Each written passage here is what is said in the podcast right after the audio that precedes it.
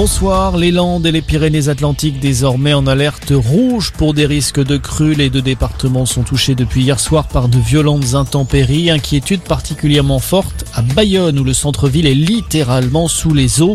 La situation pourrait encore s'aggraver dans la soirée. Par ailleurs, sept autres départements du sud-ouest et des Alpes restent placés en vigilance orange en raison de la pluie, des inondations, de la neige ou encore des avalanches. 20 millions de troisième doses injectées d'ici Noël, c'est l'objectif fixé par Olivier Véran. Le ministre de la Santé se montre plutôt optimiste alors que la campagne de rappel anti-Covid bat actuellement son plein.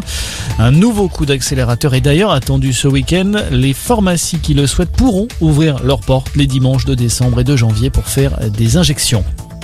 Dans l'actualité également, le nouveau visage du couple franco-allemand. Emmanuel Macron a reçu aujourd'hui à l'Elysée Olaf Scholz. Le chancelier a succédé cette semaine à Angela Merkel après 16 années au pouvoir. C'est la première fois que les deux hommes se rencontraient.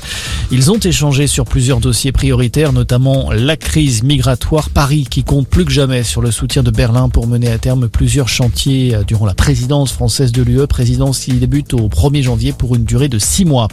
Éric Zemmour face à Marine Le Pen, l'idée fait son chemin. Un débat entre les deux candidats à la présidentielle pourrait avoir lieu en février prochain. Euh, pour le moment, rien n'est encore fait, assure-t-on dans l'entourage de la présidente du Rassemblement national. Euh, de son côté, le polémiste a posé une seule condition que la rencontre soit télévisée. Garde à vue prolongée pour Yannick Agnel. L'ancien nageur est accusé de viol et d'agression sexuelle sur mineurs de 15 ans. Une plainte a été déposée cet été pour des faits qui remonteraient à 2016. Et puis en rugby, il remercie ses coéquipiers, les staffs du Stade Toulousain et du 15 de France. Antoine Dupont la joue collectif après avoir été sacré meilleur joueur du monde pour l'année 2021. Une véritable consécration pour le demi-mêlée de 25 ans. Voilà pour l'actualité. Bon début de soirée à tous.